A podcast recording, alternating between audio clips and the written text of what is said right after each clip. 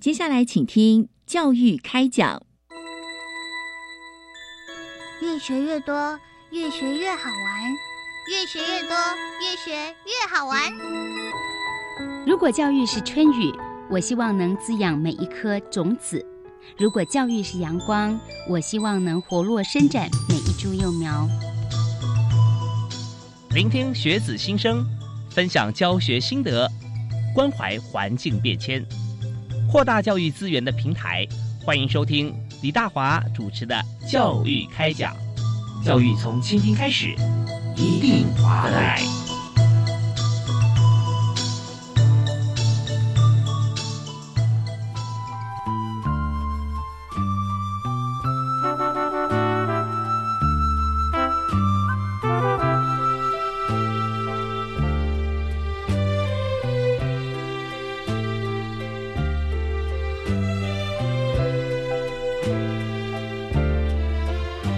亲爱的听众朋友，大家晚安！非常欢迎您锁定国立教育广播电台收听《教育开讲》，我是李大华。那么在今天节目里面和大家来畅谈这个议题啊，是很多人呃心中的梦想理想哈，那就是出国留学。那出国留学。对于一位呃在台湾念了一辈子书的同学来讲啊，其实真的很想这个看看他山之石可以攻错啊，也可以这个读万卷书，然后也行万里路。但是呢，我们知道说公费这件事情啊也是非常重要。如果说能够取得公费留学的话，那这简直是。太棒了哈！那当然我们知道说，不只是金额的问题，而且还有很多啊，跟公部门之间的一些互动。所以公费留学经验分享还有宣导啊，今年一百一十一年的公费留学考试这件事情呢，我们在今天节目里面啊，一个小时会完整的跟大家来做分享。在节目里面，我们就要介绍两位专业特别来宾哈啊，一位是。公费呃学人，也就是呃申请到公费通过，而且在国外读书啊，回国林正佑老师，嗨，林老师好，你好，大家好，是非常欢迎您。那今天有很多经验跟大家一起来分享啊，那这非常宝贵啊。那另外一位呢，我您介绍是教育部公费留学考试的承办人林新资，也是我们节目的好朋友，嗨，新资好，主持人好，大家好。是欢迎啊，欢迎新资。那么在今天是由呃，但这个业务是在教育部国际及两岸教育司哈所规划跟这个办理。所以，我们今天就特别从这个议题来和两位来畅谈。所以，首先呢，一开始我想现在谈谈看啊，想要知道这个申请公费留学的这个必要条件这个部分啊，是蛮重要的。所以，大家想要申请的话，那应该具备什么资格？然后如何提出？所以，那我们先请呃公费留考的承办人哈，我们的啊薪资啊林薪资啊来跟大家来说明一下，好不好？好，我们公费留学考试的报名条件，它首先我们必须是中华民国的国民，那年龄在四十五岁以下，所以今年您要报考的话，必须是民国六十六年一月一日以后出生的。好，再来是呃，你未曾获得博士学位，或者是说。你没有获得我国政府预算跟留学有关的奖助金，或者是曾经获得但累计未满四年，还有要符合简章规定的学历资格和语言资格，这是以上。嗯嗯，OK，好，那这边有提到一点说未获博士资格了哦。如果在台湾或者海外有获得过博士资格的话，那我们那就不会在这个公费留留学的范围之内了哦。好，那最主要是鼓励大家呢，到到国海外去，不管是攻读呃硕士，硕士也可以吗？如果攻读硕士学位的话，呃，硕士学位我们在部分的学群，例如说艺术学群、建筑设计与规划学群的部分学门有开放，还有三类特殊生，就是例如说原住民生、身心障碍生，还有力学优秀生，指的是低收入户或是中低收入户，还有我们赴西南向国家，这些可以。不限学群、学门、研究领域，都可以攻读硕士学位或博士学位。嗯嗯，好。那除此之外呢？其实我们主要针对部分就是博士学位为主啊，所以才想说，如果我们今天是第一个博士学位，但我们欢迎大家参加我们公费留考。但如果是已经是属于自己的第二个博士学位的时候呢，那这时候我们也为了鼓励啊，我们台湾啊有很多向学的啊学子哈，希望能够把机会再留给更多的人来创造啊，来读取他们第一个啊博士的这个专精的学位。好，那就是申请的必要条件哦。那其中有一个是四十五岁以下，但是女性报考者啊，好像有另外的规范，是不是？哦，是的。如果说我们的女性报考者她曾经有生育事实的话，可以减负子女的出生证明。那你每生一胎的话，你的年龄限制可以再延后两年。哦，是因为我们知道为了增产报国，现在台湾少子女化很严重哈。如果能够这个为国增产的话哈，那国家当然要体恤我们哈，所以会把这个时间往后，呃，生一个宝宝呢，就是往后延两年哈。那所以呃现在。最多我看三宝妈已经很了不起了哈，那往后延六年哈，在五十一岁啊，OK 哈，如果是三宝的话哈，那但这就是我们看看啊，我们在申请的过程当中有一些我们必须要特别注意的地方。好，那当然还有另外就是有关于我们支领多少费用啦啊，那公费留考留学，那好像在不同的国家地区似乎我们的标准是不太一样，对不对？对我们生活费是照你留学所在地的城市、国家有不同的标准。那一般生的话，每年是大概一万两千美元到两万美元不等的生活费。那身心障碍生，我们会依照你的身心障碍程度的不同，会发给每年一万两千两百四十美元至两万四千美元的生活费。嗯嗯，OK，好，我们就看身份别啊，还有区域。我们来看我们的生活费该怎么样来申请哈？那在公务门都会有一个非常完整的计算公式，我告诉大家。好，那我们现在在这个阶段呢，我们要把我们的话题啊转换到说，我们今天已经考过了。而且呢，我们已经申请到了，然后我们到呃我们所申请的学校去就读的时候，这整个过程啊，呃，我们要请呃公费已经是呃留学，而且是回国服务的林正佑林老师啊，跟大家来介绍一下。哎，正佑老师好。哎，主持人好。是呃，老师您介绍一下您现在所服务的单位跟系所。哦，我现在在辅仁大学呃法律学系里面服务。哦，是，那你当初去呃攻读的时候在哪一所学校？呃，日本京都大学。哦，是，也是呃，就京都大学修习他呃他们的法律嘛，啊，对，OK，好，那当初申请公费留考的时候，那个时候你是已经呃就是硕士毕业呃直接申请，还是已经毕业多时？呃，我是呃我二零一一年硕士毕业，然后之后就是呃呃服那个。研发替代役，然后大概是在第二年，就是二零一三一四年那一年的时候，就是报考那个公费留考这样子。哦，那一三一三年报考，是是是，对，一三年报考，对，然后呃，所以就是硕士班大概毕业大概有三年的那个就是工作期间之后再报考这样子。哦，不过也是研发替代役过程当中算是呃无缝接轨了，因为研发替代役也要三年以上嘛，对吧？对对对，要三年的时间，三年时间，那所以你就是等于说在退伍前的一年哈，你就可以参加我们的公费考试嘛，公费留考，这样的话就接得上，就刚刚好的。哦，所以你本来所学硕士也是学法律吗？没错，嗯，OK，对，就是也是学法律这样子。服这个替代役的时候也是法律专长。呃，对，也是法律转场，然后跟法治有关的工作这样子。跟法治对法治有关的工作，就是政府机关里面的法治这样。哦，是是是，所以说在这个过程里面，因为呃也没有离开自己的专业啊，那么在准备考试的部分也是非常的这个契合啦啊，各方面，所以也很好。那我相信你个人的这个工作跟求学的经验啊，可以让大家可以当做一些呃取经啊，当做这个呃榜样啊，来看说怎么样来做。呃，确实，那现在呃，毕业之后，像博士哈，在在日本是攻读了几年呢？呃，大概从呃，我二零一五年就是呃，从研究生开始就读，然后二零一九年毕业这样子。哦，是，那也算是呃，相当完全没有浪费时间呢。啊，对对，就是尽尽可能的努力这样子。对，因为博士啊，四年呃，取得博士学位啊，算是呃，平均来讲啊，算是快的了。算算已经快了，对，那这方面也真的是呃非常把把握时间。好，那我们在这里啊，就有一些您自己的议题，请跟大家来呃现身说法，讲述一下。因为当时你去申请的时候啊，那时候考试啊怎么考，你递件怎么递哈，有没有一些方向可以给大家来做参考？哦，就是我那一年的话是比较特别的，是说他的那个就是呃奖学金的那个支付方式是稍微有点变得比较不一样，这样子。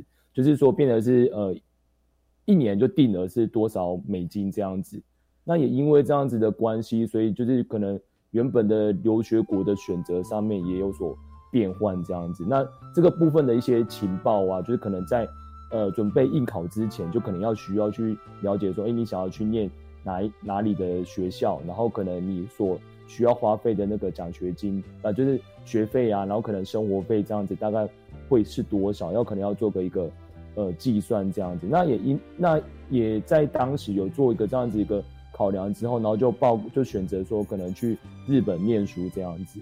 那呃也因此就是说在选择日本念书之后，那再呃找一个就是可能跟自己的专长比较有相关的这个学门去报考这样子。那报考之后就是说。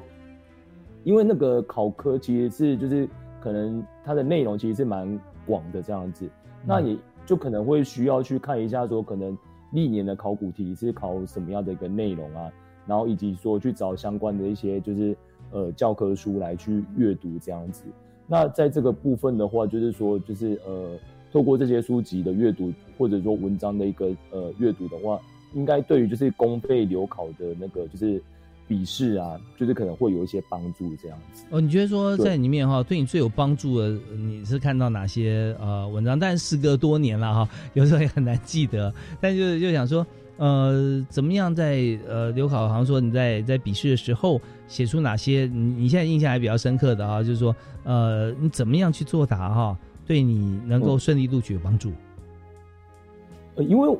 呃，我考的那个就是说，他因为本来就是呃，就是以前是政治系，然后再讲到法律系的那个就是双主修的背景，所以那个申论题的答题啊，就是可能比方说，就是论述的内容是要讲什么，然后以及说开标题等等这个部分的话，就是其实在过去的大学的那个考试的时候，就是有呃接触到，那也是有经过这样子的训练。那这这个部分的话，就是说在。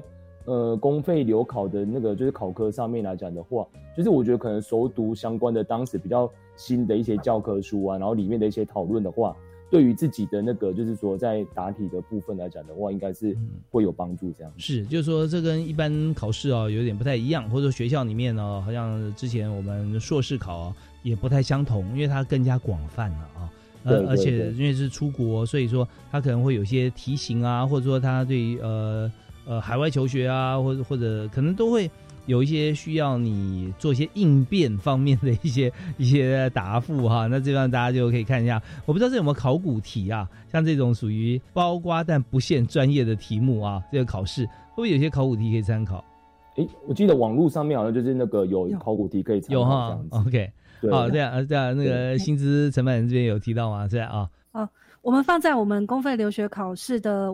我们科的网页里面，关于公费留学考试专区里面有完整的，大概近十年的考古题都在上面。OK，好，那我们大家知道出题专家哈，也都是这个呃一时之选，都是名师啊。但大家所见略同，所以从这边我们把这个近十年考古题看过一次以后啊，或看几次啊，我们就要找到答案，应该呃会比较笃定一点。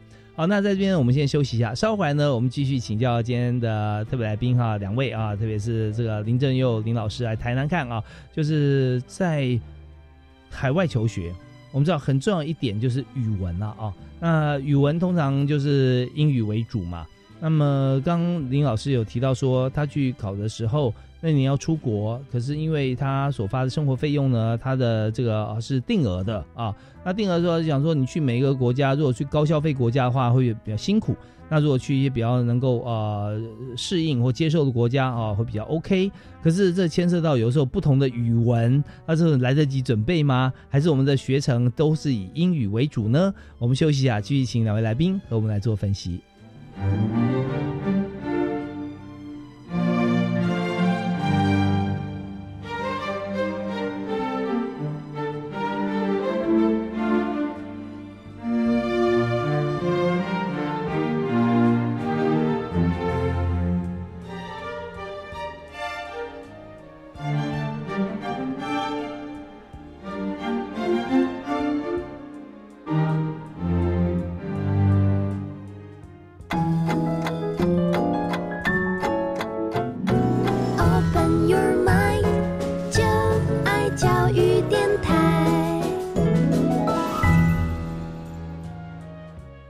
很快的回到我们教育开讲现场啊。今天我们在教育开讲里面，我们所谈的题目就是公费留考啊，公费留学。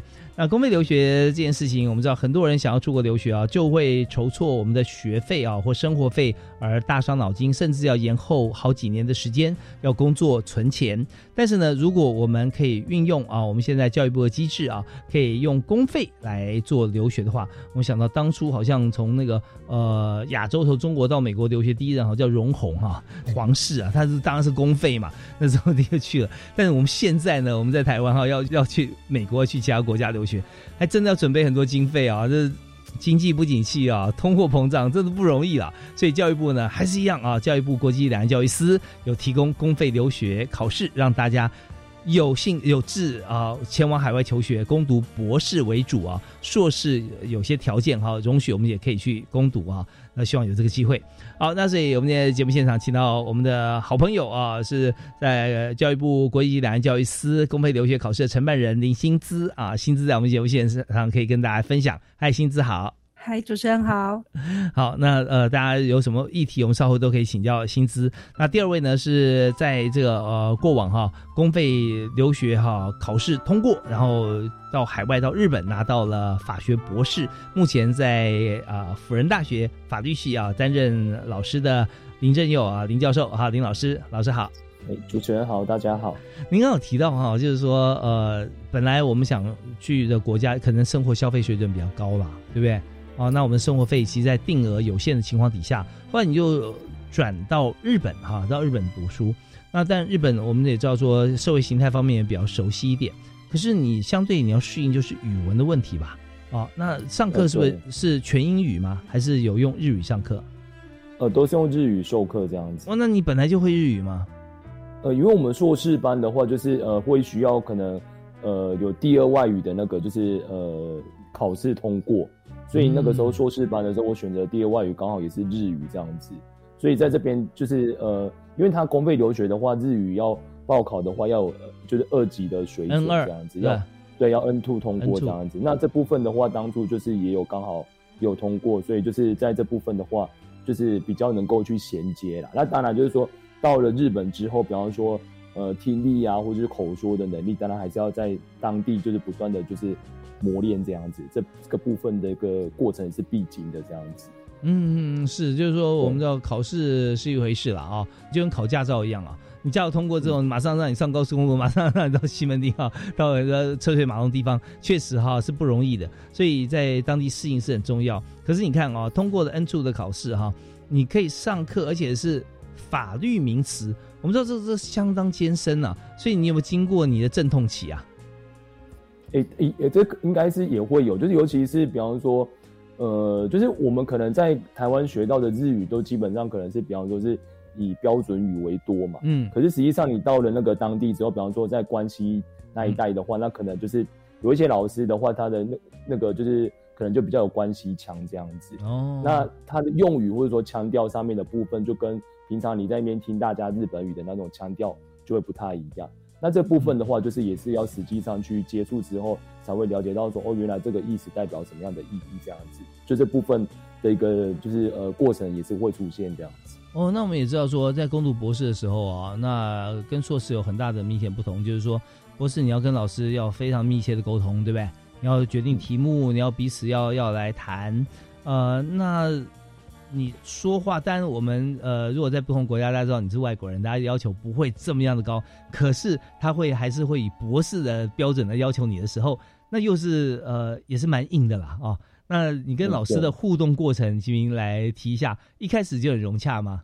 那我的指导老师的话，过去就是也有，就是呃，说过就是蛮优秀的台湾人的留学生这样子，所以他本身有跟就是台湾人留学生接触过这样子。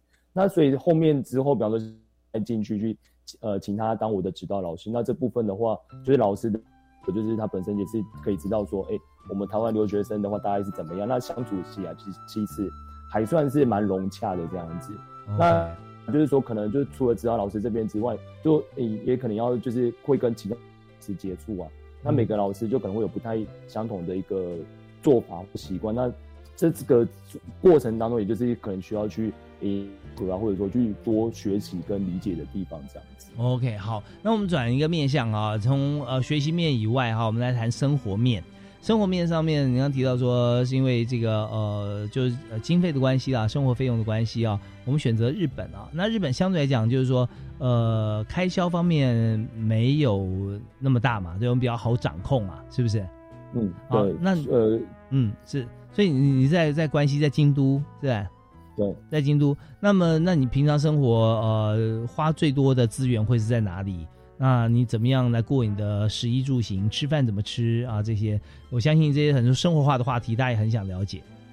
OK，就是呃，扣除掉学费的话，学费的话可能就大概每学期可能就快要呃快三十万日币啦，就大概是这样子。那呃，扣除掉这个之外，就是每个月开销最大的大概就是房租这样子。嗯因为呃京都，因为我们是住京都市，那京都市的话，它本身的那个就是，尤其是可能你越靠近市中心那一块的话，它的那个就是呃房租越高就比较高。对，那房租大概大概就可能快九万日币这样子。那其他部分的话，就是呃交通的部分，比方说去学校的那个通勤啊，通常都是。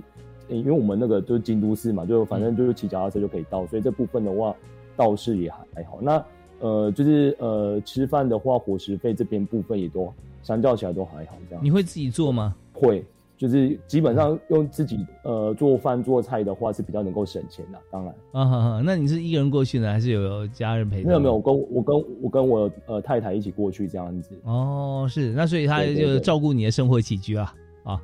呃没 就是大大大家互相扶持照 顾，不是对啊，对他有没有也在念书呢？那时候哦，他他也有念书，对，OK，但是你公费嘛啊，那他的部分就是说他是呃等于说呃你们一起去，但他也学他的专业啊。那他那时候所学的是哪一部分？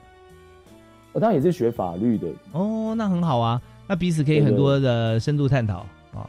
对对对，OK，所以在这个留学的过程中，我们也知道说，呃，会有思乡情节了啊、那如果家人陪同啊，呃，太太或先生陪着去的话啊，相对来讲会我们在生活跟学习上面会比较稳定啊。那也可以比较快的啊进入状况啊，学习状况，然后在短时间之内能够取得学位啊，能够这个嗯呃对载誉归国啊，这是很棒的。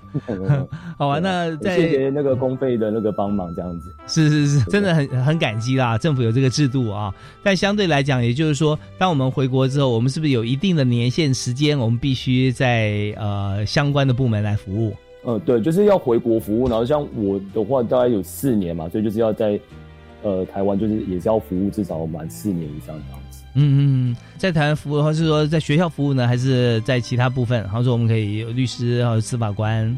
回台湾就是有工作即可，就是不不见得一定要在，就是嗯国、呃在台湾一定是要是呃研究职，不见得，了解，就可能是当律师应该也是可以这样子。是是是，也就是说，我们不能够拿着这个台湾纳税义务人钱，然后去念完书之后，然后就远走高飞了啊，就没有回台湾了啊。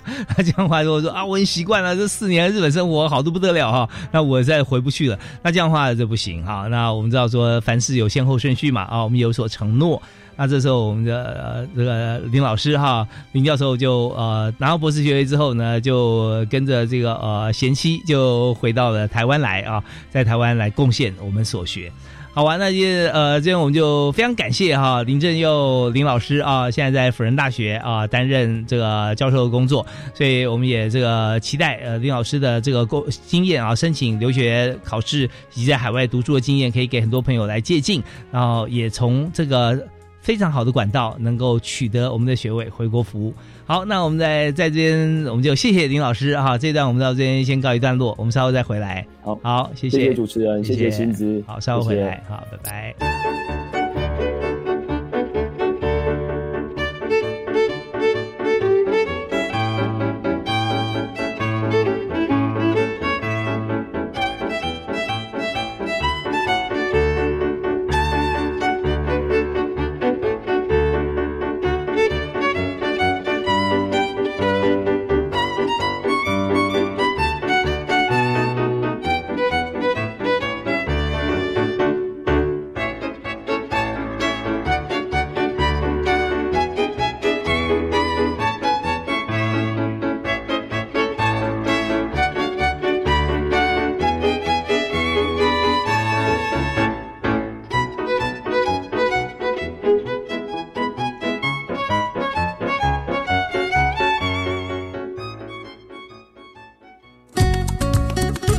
Trust me, you can be a good scientist too.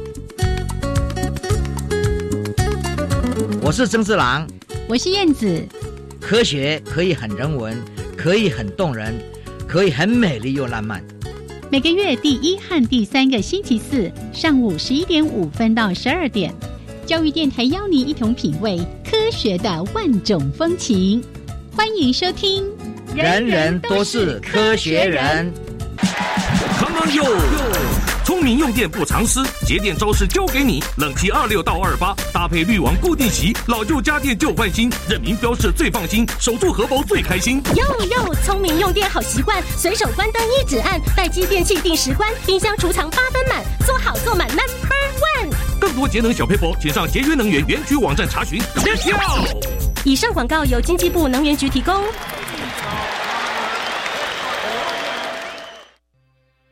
行政院长孙昌表示，为减轻家庭生养负担，八月起育儿津贴从每月三千五百元提高到五千元。而为减轻租屋族负担，政府推动三百亿元中央扩大租金补贴专案，现在申请十月就会入账。此外，即日起将开放六个月到五岁幼童接种疫苗，第四季施打对象将扩大至五十岁以上成人，请符合资格的民众踊跃接种。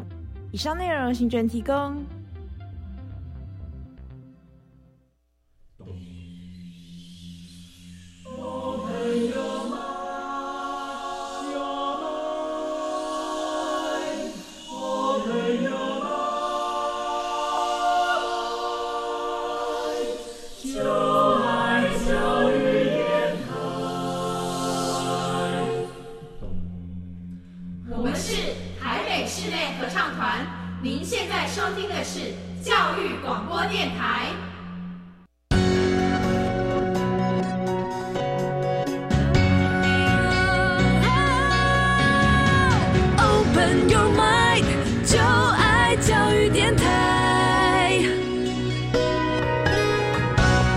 锁定国立教育广播电台，在星期一跟星期二晚上为您播出的教育开讲，我是李大华。那么大华在今天节目里面和大家来分享的话题啊，就是很多人梦寐以求的呃出国留学啊，出国留学又不用自己出钱啊，就全部的钱有一部分是政府帮忙出的，那就是用公费了哦。那公费留学考试每一年哈，我们知道说这是重头戏，大家都会希望能够争取到有限的名额。而今天呢，我们就特别邀请公费留学考试啊、在单位的承办人林薪资啊，薪资在节目线上跟大家来谈谈公费留考相关的事宜。嗨，薪资好，主持人好，大家好，对这部分业务你已经承办了有一段时间了哈，第三年。第三年哈，对，而且发觉说越办越有心得。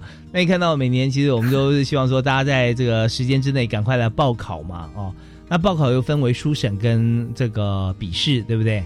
笔试和面试啊，笔试和面试，OK，好。那在我们只要是上网报名之后，我们就可以来参加笔试。那笔试、面试哪一个比较前面呢？一般来说，先笔试，就是我们每年都在十月的第一个周末笔试，然后在十二月的第一个周末面试。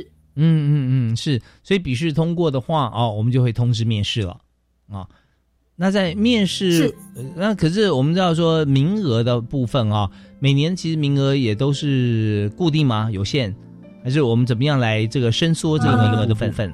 大概大概从一百零六年到去年一一零年，我们名额都是维持在一百一十五名到一百四十一名之间，所以是逐年增加的。哦，逐年增加。那么，呃，为什么会有这个弹性啊？就是说，什么样情况底下我们会呃让这个名额再增加？呃，因为像前几年有五加二的产嗯什么领域，在某些重要的学门，我们就会增加录取名额。那去年开始是有呃，行政院有一个什么六大战略产业，也是就是建议我们在相关的学门都要录取这些栽培这些领域的人才，嗯嗯嗯，所以我们就会在相关的学门增加录取名额。对。哦，所以有时候我是这样子，就是我们愿意增加，有时候人才如果呃不够的话，那我们也只好就是说名额有限呃，就是说开放，但是人数没有到。但如果说真的有许多符合资格的朋友进来的话，我们也广开扇门啊，希望大家都来，对不对啊？来争取我们的资源出国留学。那你这两年来讲哈，我们最热门或我们最需要的大概名额是哪些方面？是觉得像之前是五加二嘛，对不对？我们现在还是全全部都开啊。对我们其实学门很广，就是有十九个学群，就是人文、社会、理工都有。然后学门系比较细，它总共有到九十三个学门。那像去年开始，就是六大核心战略产业的相关学门，像是说人工智慧、网络通讯、新兴半导体、资通讯安全、公共卫生、疫情管控、老人医学、航太。呃，离岸风电、农作物安全管理这些学门都是我们有在增加录取名额的重点领域。哦，大家你看听到都是与时俱进哦，最新的哈。那我们国家最需要的部分哦，我们都打开，让大家能够进来参加。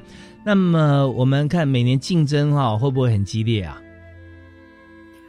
呃，这几年其实录取率是有上升的，所以就是真的非常鼓励大家踊跃报考。可能因为疫情的关系，大家就是有更多的考量，所以其实录取率是提高的。那就是大家尽量来考。我们考上之后，其实没有马上必须要出国，都有两年的时间让大家准备去申请学校。所以您只要在录取后的两年内启程出国留学，都可以支领公费。OK，所以这边我们可以听得出来啊，政府的政策是鼓励大家哈多运用公费留考啊出国。那出国如果学成的话啊，那回国我们又可以贡献呃乡子啊，贡献国家，这是非常好的一桩美事。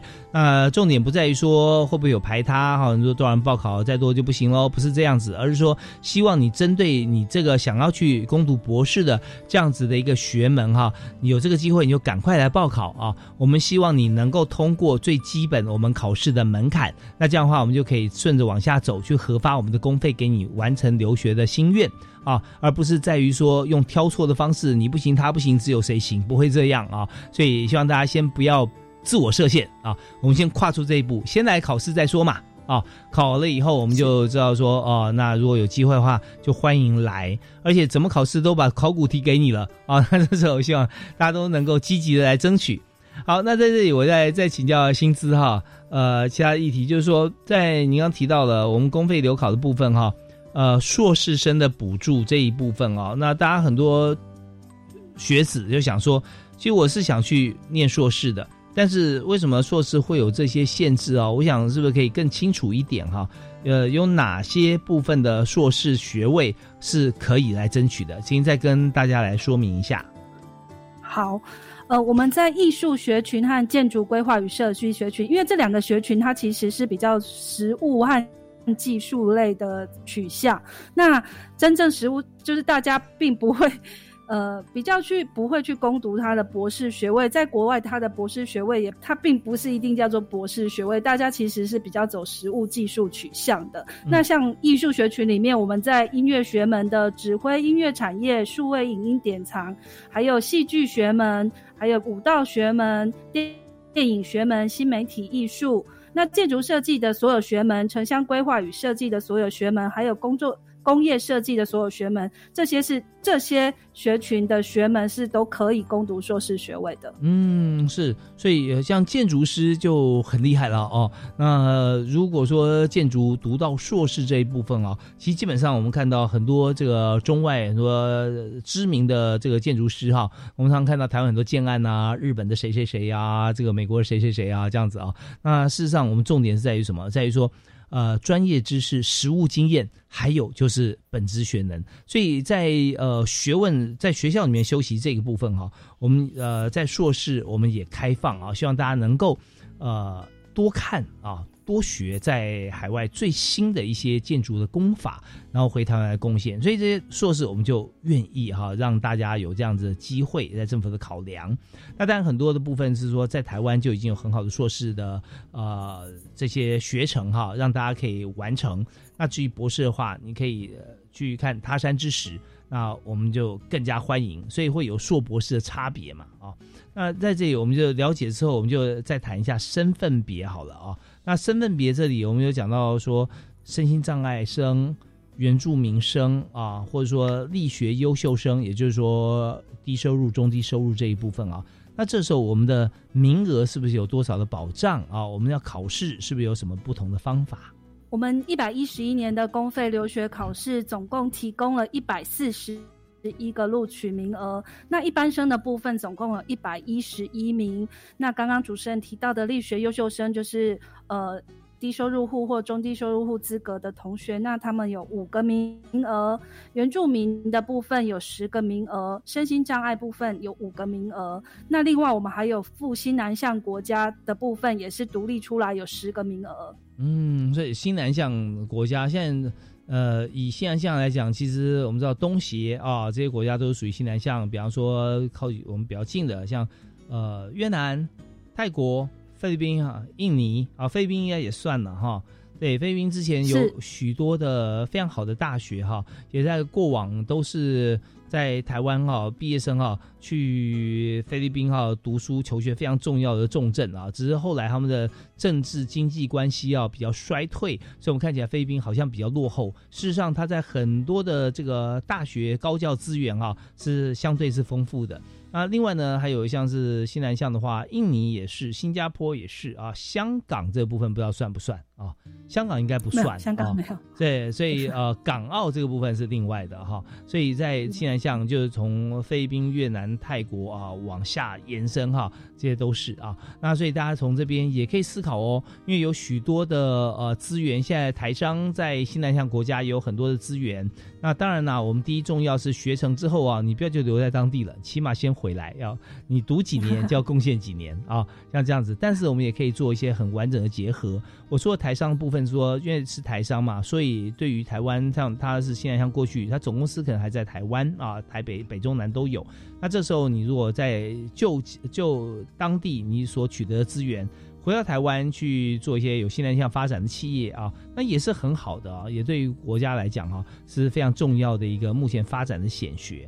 好，那我这边要稍微休息一下，稍后回来呢，我想继续请教呃公费留考的承办人，我们的好朋友啊林新姿来谈一下，就是呃我是先考了以后再申请。还是我申请到学校之后，我再来考，那中间有没有因果关系？那刚好提到说我这样考试哦，资格可以保留两年嘛啊？那可是我学校我最最想去的学校已经申请到了啊，那我到底该怎么样来横着这个时间差的问题？我们休息一下回来谈啊。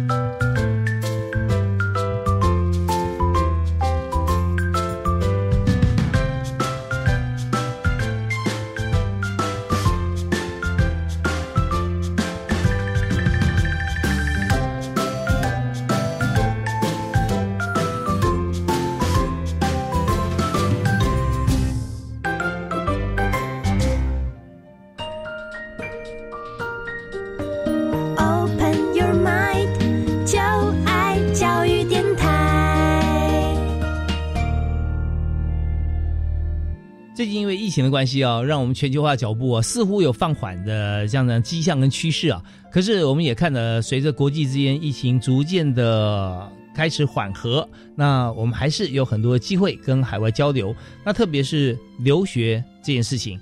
所以我们常常会在最近，我们看到说很多学校申请了在国外，但是呢，你不用来哦，你在在台湾就可以了哈。我们开视讯啊来上课，那这时候当然也是不错，有国外师资跟教法哈，跟我们熟悉他们的作业环境。可是比较呃遗憾的是说，我没有办法当时在现地啊就直接来呃过美国的校园生活，去了解风土民情，去呃有这样子朋友的资源、教师的资源，所以我们还是希望能够尽快恢复。那么，在今天我们谈的议题跟这有百分之百相关，也就是说，我们出国读书不但出国，而且是用公费方式去攻读博士学位，或者说特定的硕士学位啊。当然，特定身份我们也可以申请啊，特定呃，就特定身份的身份别，然后去攻读硕士学位，像是身心障碍的同学啊，或者是呃原住民生，或者是呃我们的这个力学的学生，也就是说，呃，收入虽然家境环境不是很好，但是我们一心向学，像这些我们都可以申请硕士学。位好，那我们回到现场要请教承办人哈，也就是在教育部国际级两岸教育司的薪资林薪资，嗨，薪资好，主持人好，大家好。对我们这边要上上线抛一个议题出来，就是说希望来谈一下学校怎么申请。考完公费再申请，还是先申请再来考留考？那中间呃的环关键是如何？那还有前一个阶段，我们谈到一个议题是说，哦，那我们留学结束之后哈，我们是不是就必须要直接回台湾啊？能够呃留学四年就服务四年，留学八年就要服务八年哈？那这样的话，我们怎么样来看待这个时间的议题？好。呃，我们在公费留学考试的报考上没有限制说你一定是要新生，或者是说你已经要一定要已经获得国外的在学资格。就是无论你是还没有取得国外入学许可，或者是已经在国外留学的，呃，只要符合我们报名的资格，一般资格、学历资格、语言资格的台湾的国民都是可以报考的。那只是说，呃，大家在衡量上可能还要另外考虑的就是。因为我们的笔试和面试都是必须回来实地参与的。那这两年因为疫情的关系，还有入境的一些检疫的规定，可能大家就是要提前预做准备。如果您有预计要考公费留学考试的话，那就是要提早规划您的行程。嗯嗯嗯。那对对对，好。那再来是说，呃，刚刚提到返国服务的部分，呃，我们公费留学考试，呃，为了就是鼓励。大家在国外求学之后，那也可以后续继续在国外有相关的任职的经验。那啊，嗯，也有帮助说我们台湾的人才在海外的布布局。所以在取得博士学位之后，其实如果说您有符合一些相关的规定，例如说任教于排名的世界百大，或者是各领域的前二十名的国外大学校院，或者是说任职于享有声誉的学术单位、研究机构。国外的政府机关部门，或者是重要的国际组织，以及说呃任职于世界的百大企业，还有享有声誉的顶尖机构等等。那经过您的申请，我们的审核符合规定的话，都是可以办理这个叫做延缓返国服务。那延缓的期限就是说，您在呃领取公费去攻读的这个博士学位毕业日起的十五年内，您来完成。返国服务就可以了，对，这就是我们有设计这个延缓返国服务的机制。是，所以我们规定非常非常的符合这个呃个人的需求啦，或现实现地的一些需求。其实也就是我们的本意啊，是希望能够让国人出国去多看多学啊。那当然这个资源回是国家出的，那也希望回馈到乡里啊，回馈到自己的国家。但如果说我们在当地有这样说啊，排名。多钱的这个学校、政府机关或者说学术机构，其实这也是另外一种国力展现跟人脉关系哈的一个延伸。所以在这边未来在过程呃工作过程当中，也许有时候我们国家的学术机构需要来做一些合作啦啊，或者怎么样，刚好在中间当一个桥梁啊，这样的方式其实也是非常好的，资源可以互相互通互导。那这样的话，真的又是另外一种共创多赢啊。那时间呢是十五年，十五年的话，那你还是必须回来啊，跟呃。台湾的这个学术界，或者说我们的公部门哈，会有一些交流，有些传承，像这样的话，其实是蛮好的一件事情，就给更多哈，就申请海外留学的同学哈，有更多的机会选择啊。那我们也不好说，你看刚好嗯一毕业马上就你必须赶快回来，否则我就怎么样怎么样哈。因为我们也知道国外毕业的话，起码在签证问题还有个 practical training 啊，那这边有一年两年不等。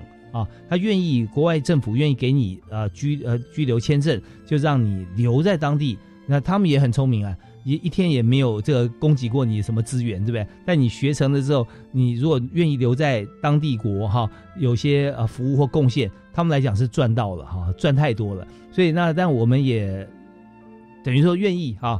你不去阻挡你学习跟精进的机会，我们彼此共创多赢。所以在这方面，大家就记得十五年的期限，希望大家还是要回来啊，还是要回国尽我们的义务。好，那接下来呢，我们再再请教薪资啊，一些议题，就是说在呃这个整个呃过程当中，我们知道求学哈，这个时间有的时候很难拿捏了哦，四年就毕业，像今天呃郑佑兄哈林老师，算是非常快速的了啊。算是呃合理而快速啊，那但有时候博士动辄哈呃六年七年八年哈更久都有，那有没有一个期限，或者说我们付的公费、我们的学费或生活费啊，那我们是怎么样定定这个年限呢？嗯，有我们的公费的年限给人文社会的领域是给四年的补助期限，那给理工类的公费补助期限是三年。嗯哼，对，OK，就是学费在这个三年或四年的期间是以一个总额上限的方式来发给，那学生就是检具核实，就是我们会请教育组来拨款，那就是。学费上，你缴了多少学费给学校，我们就会核发给你。那生活费就是照你留学地所在地的城市别来发给。好，那生活费是不是也是在三年跟四年的范围里面？是是是，这是一一致的。嗯嗯嗯，其实这相对来讲也是很公平的啊。那就是说，呃，我们算出来这个三年跟四年，事实上也经过学术界的一个精算啊，跟经验方面的探讨啊。当然，如果说全职学生。你在四年之内拿博士啊，他不但是有机会，而且他有一定的比例是可以顺利完成的。那如果说你有任何人力不可抗拒，或者说其实人力不可抗拒这个这个词很好用啊，但是有时候也太广泛了，就任何的因素了啊，你没有办法在四年内或者理工科三年内取得博士学位的话啊，那你就为自己的因素而逼自己来支应了啊，你来负责。看怎么样去写，你要把论文修到这个呃可以获奖啊，那肯定要有更多时间跟教授沟通。可是如果说你要论文通过，你现在就可以送出啦，哦也不是不行。所以中间的拿捏取舍就由申请公费生啊他自己来做决定嘛。那当然很多学校有也有规范啦，就是说你一个博士学位，你到几年之内你一定要啊取得。所以我下一个问题接着来，就是说万一他经过三年或四年，最后呢？无法取得博士学位啊，那这个时候我们有什么样的方式处置吗？呃，我们当然是希望学生尽力在就是他的公费留学期间，那后续我们公费支领完毕，学生也可以申请自费延长留学。对，那当然还是希望说可以尽量获得学位，学成归国。但是我们在呃行政契约的规定上，并没有强制说一定要获得学位，毕竟呃学生。孤身在外求学，压力很大，环境、经济各种因素，对，还有有时候跟指导教授之间的相处啊，老师退休、老师转校什么的，都有可能遇到各种的状况，对，所以我们并没有逼迫学生一定要在公费留学期间去获得学位，对，只是鼓励，当然是希望尽量都能学成归国。是出国读书本来就是离乡背景了啊，那所以在教育部用心方面就是一个支持的心情啊，去来辅助啊这个大家求学的不足哈。那当然啦，我们知道在攻读博士的过程中，多少个寒暑啊。点着一盏枯灯啊，然后自己独立的作战，呃，历经人生难堪之境啊。那有时候收集的资讯各方面啊，这个教授可能会觉得说，哎，这个好啊，或者这个他不买单，觉得这还不够啊，要怎么样做？那每一位教授他有自己不同的见解啊，他有所希望。所以这时候我们在海外，那要跟这个不同国情的这个老师互相来沟通。当然，我们相信绝大多数是温暖的了哦。那但也有少数是可能这就真的没有办法达到这个彼此心中的目标的时候，那这个你看时间也花了，钱也花了，最后没有学位，最苦的谁呢？就是求学的同学呀。那所以我们政府就不会来跟你来计较说，哎，你没有得到博士学位哦，还钱这样子啊，那不会走到这个地步。所以薪资都会用非常人性化的方式啊去理解啊在海外求学的过程，然后最后我们也希望说。还是希望你尽力能够读到博士学位啊！如果真的不行的话，那就再努力吧啊！那我们也不会再再强加的一些其他的规范啊。那这也让大家能够了解啊。但还是希望说大家真的能够啊，把书能够学成啊，然后我们回国。好，那当然了，我们在这边就有最后一两个议题哈。等于想让大家了解啊，就是倒数第二个议题，就刚好有提到一点哦，就是我们要出国留学的时候，当我们获得录取之后，薪资说我们有两年的时间嘛，对不对啊？那这两年的时间里面哈，那我们一定要确保说我们有学校可以去啊，啊，不能说等到最后半年你还没有申请下来，或前面你没有申请，然后后来变得没有学校，万一真的啊拖到了两年就没有拿到学校的这个核准函。那有没有这种事情发生，或我们该怎么办？实物上当然还是会有这样子的案子发生，只是说，呃，我们契约书上的规定是定了一个期限给大家，就是去启程出国留学。毕竟我们每年就是都有编相关的预算要执行，对，那会希望同学是照着这个契约书的约定。来规划准备出国启程。那这两年真的是因为疫情的关系，有很多的特殊状况，像国外他们的行政程序有有些国家甚至是整个都停滞的状况。那签证的规定等等的，我们前两年都是有。因为这样的状况，有同意同学可以延后一年出国，嗯，对。但是现在因为疫情已经整个普遍的变成一个常态了嘛，嗯那对对对，那各国的边境啊，疫情的呃疫苗的措施等等，其实都已经普遍是一个开放的稳定的状态，所以我们还是鼓励同学能够在期限内申请到国外学校的入学许可，那准时启程出国留学。那真的有特殊无法。这个，例如说，曾经发生的案例，可能就是生病啊，或者是家庭的重大变故啊，那这种就是可以专案跟我们申请，我们当然还是会同意说，您可以延后出发启程出国留学这样子。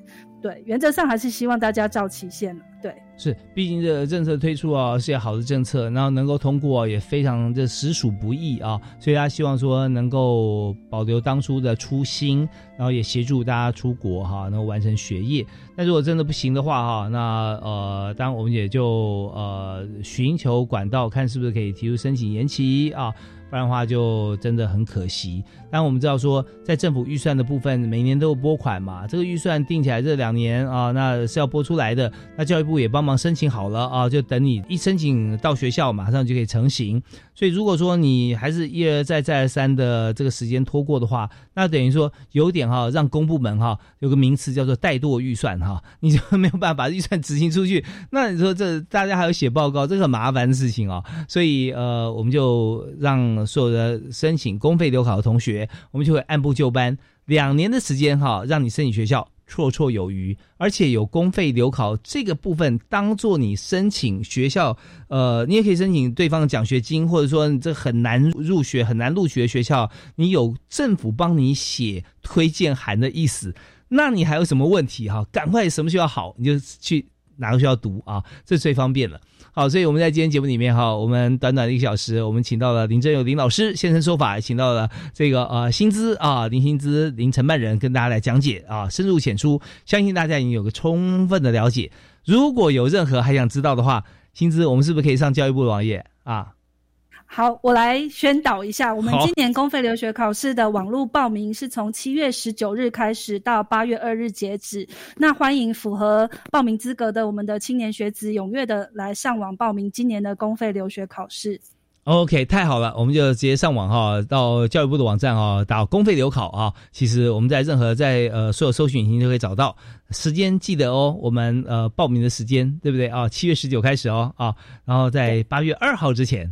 啊，对不对？好，那这边我们就记得了，然后欢迎大家踊跃来申请啊！今年通过公费留考的人，可能就是你啊。OK，好，我们再次谢谢教育部国际两岸教育司的承办人林薪资啊，薪资接受我们的访问，告诉我们这么好的讯息。好，谢谢薪资，谢谢主持人，谢谢大家。对，谢谢听众朋友收听啊，感谢大家能够关注这个议题，大家告诉大家。好，我们教育开讲，我们下次再会喽。我是李大华，啊，拜拜。拜拜。